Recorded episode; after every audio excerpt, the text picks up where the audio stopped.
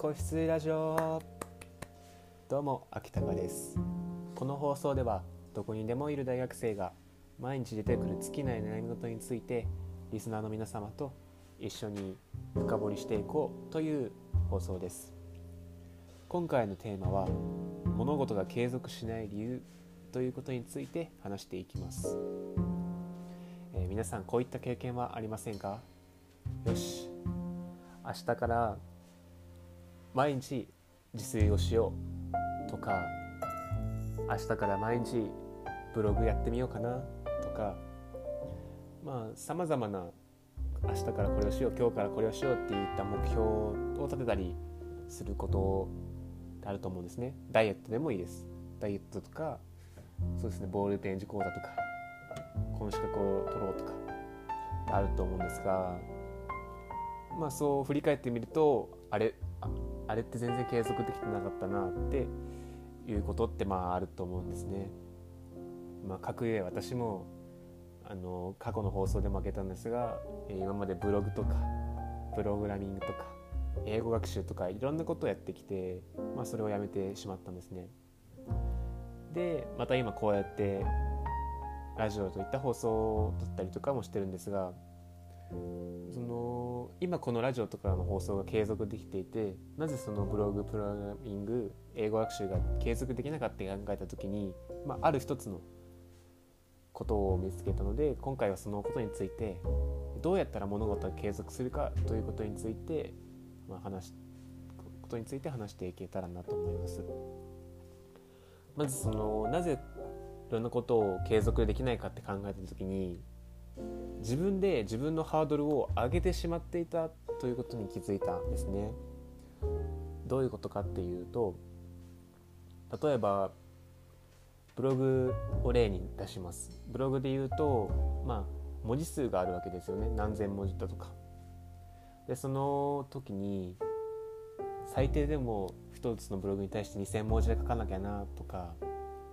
ある程度やっぱ質を保たなきゃなとかまあ、いろんなことを考えてしまって自分で自分で自分でその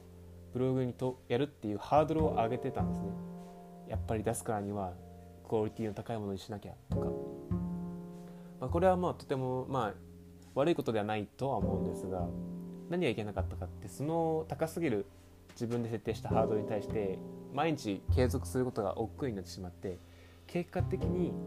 ブログを投稿することができなくなってしまったんですよ。それで自分でハードルを設定して、えー、ブログがなどが投稿できなくなるくらいだったらハードルをできるだけ下げて毎日続けた方がいいじゃないですか。それをやっていく上であのだんだんだんだんハードルを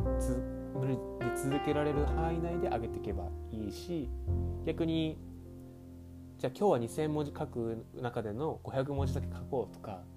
どんどんどんどんやることを細分化してやめないことがやめないためにどうしたらいいかっていうのを考える努力を怠っていたなって思うんですよ。えー、それでじゃあなんでこのラジオ放送が続いてるかって考えた時にやっぱり投稿するハードルが低いっていうのがやっぱ続けてられること続けてれる要因なのかなって思ってます。やっぱり YouTube の撮影するってなったら自分の顔を映してビデオを撮って原稿を考えて撮影して編集してサムネ作ってアップロードしてってまあたくさんのハードルがあるじゃないですか。それは僕にちょっとそれはハードル高いなって思うところがあってでもこの音声配信だったら僕が毎日パッて思いついたことをそれってどうやって解決できるかなってちょっと考えてまあいわば思いつきをどんどん発信しちゃってるんですね。で最初はこれでいいと思うんですそのやっていく中でだんだんだんだん改善点が見つかって修正していくのはいいと思うんですね。でも最初からあのどんどんどんどんハードル上げてやっぱり今って YouTube とかで、えー、例えばこのスタンド F あのラジオでもそのラジオを伸ばすためにはこれが必要ですとかいう情報を調べてあそのラジオを放送するにはこれをしなきゃいけないんだあれをしなきゃいけないんだってってどんどんどんどんハードル上げて結局投稿できなかったらやっぱりもったいないですよね。やっぱりその情報がたくさん回ってる分やっぱ最短距離を目指したいとかそういうふうに思っちゃうとも思うんですがやっぱり僕は実際いろんなことをやってチャレンジしてやめてチャレンジしてやめてって続けた結果やっぱり思ったのはまずは続けること。その中でだんだんだんだん修正していけばいいだけでだからその最初に自分でハードルを上げすぎないっていうことが大事だなって思います。ダイエットにしても急に今日からも何も食べません。水だけ酵素ダイエットしますとか断食ダイエットしますって言ったらそれはきついじゃないですか。で結局やめてリバウンドしちゃったり。それくらいだったら、まあ、だんだんだんだん今日はおかわりするのやめようとか間食をやめよう。じゃあ今日は朝抜いてみようかな。今日はちょっと歩きに行ってみようかな。じゃあ今日は歩くことできたから明日はランニングしようかなって。だんだんだんだんやってって結果的にダイエットも成功したりするんです。と思うんですね。なんでまずは継続するようにどうやったら自分が続けられるようにできるか。そのことを考える工夫をすることが物事を継続するために必要なんじゃないかなと思っております、えー、リスナーの皆様いかがでしょうか？あの僕の意見が参考になったりとか、まあ、こういった方法もあるよとかそういったことがあったら是非コメントで教えてください。それでは最後までお聴きいただきありがとうございました。次お会いしましょう。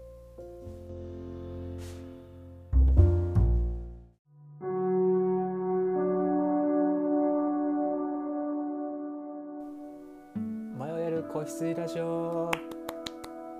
どうも秋高です。この放送では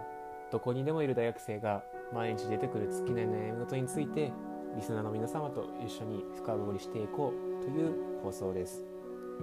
今回のテーマは「手張り」って言葉知ってますか？ということについて話していきます、えー、皆さん突然ですがこの「手張り」の言葉知ってる方いらっしゃるでしょうか？これは武道の言葉でよく使われるもので、まあ、私自身剣道をやっていてこの「手張り」という言葉もすごくいいなと思ってこの武道以外にも、えー、この「手張り」という言葉はやっぱり使えることが多いのでじゃあこの「手張り」という言葉を今日は皆さんに紹介しようかなと思ってこの放送をとっています。えー、早速この「手張り」ってどういう意味かっていうと、まあ、字のごとくですねこの「手張り」は守るに破って離れると書いて手張りなんですが、え何か始めたりとかする時にまずは師匠の教えを守りましょう。そしてその教えをだんだん破っていって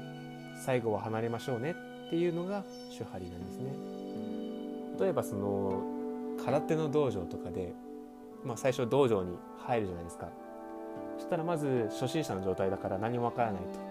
まずはその道場の教えを守りましょうねということで教えを守っていきます。そして教えを守っていく中であれ？これってもっとこうした方がいいんじゃないのって思ったことがあります。そうしたらだんだんその教えをからちょちょっと破壊の歯でちょっと崩す。でそれを自分のものにした時に初めて、えー、その道場から離れて自分の流派を作る。それが離れる。それの一連の流れがこの手張りなんですね。まあ、今その空手でいろいろ話したんですけど、まあ、これは私たちの日常生活でも言えることで例えば会社に入った時に、まあ、新卒で入ったとします。その会社で研修を受けます。まずは上司の教えを守りましょうと。その中で自分でこうした方がいいんじゃないの？と思ったらどんどん実践していってそれで評価されるようになったら自分が今度は任せる立場になる。いわば離れたりする。この手張りっていろんなジャンルのことで使えると思うんですね、えー、なので例えばそのどういった時にこれが使えるかっていうと最近全然飲み悩んでるなと。困った時にも一回このことを、えー、思い出手張りの言葉を思い出してほしいなと思います。例えば何か新しいことを始める時にいきなり我流で自分の方法でやっちゃう。そうすると手張りでいういきなり離れちゃってるじゃないですか。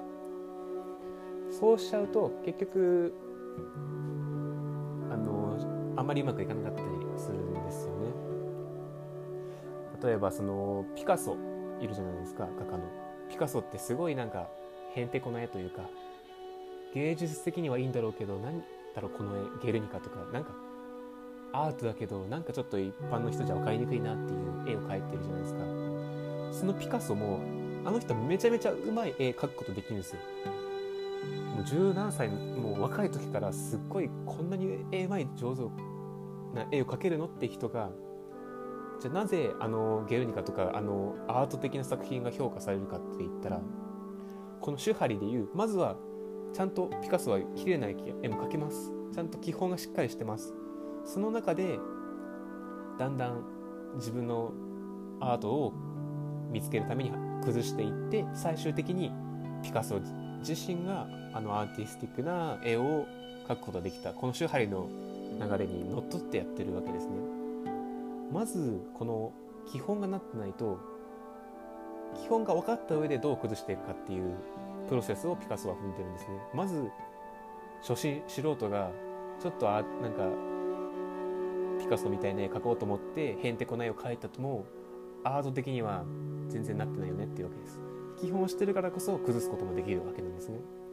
まあ、なんでその新しいことを始めようと思った時にまずはその分野で成功してる人の真似をしたりとかすることが、えー、最終的に自分のオリジナルなものを作るためには必要なんじゃないか。まず真似ることってなんかあんまり良くないみたいなイメージもあると思うんですがこの音楽業界でもですねこの真似るってことはとても大事で例えば有名な曲のものをまずパクると言ったらあれですけどまず真似して聞き込んでからこそ自分のものができたり自分の曲ができたりするんですね。なんでまずその新しいことを始めようって思った時はまずは基本に忠実に先人の教えを忠実にやった方がやってだんだん崩して最終的に自分流にしていくのが私いいんじゃないかなって思います、えー、皆さんどうでしょうどうでしょうか？この「手張り」という言葉。気になった方はもっと Google で検索していただいてもたりとかしてこの「手張り」っていう言葉を大切にしてほしいなって思います、えー、それでは最後までお聴きいただきありがとうございました。また次放送でお会いしましょう。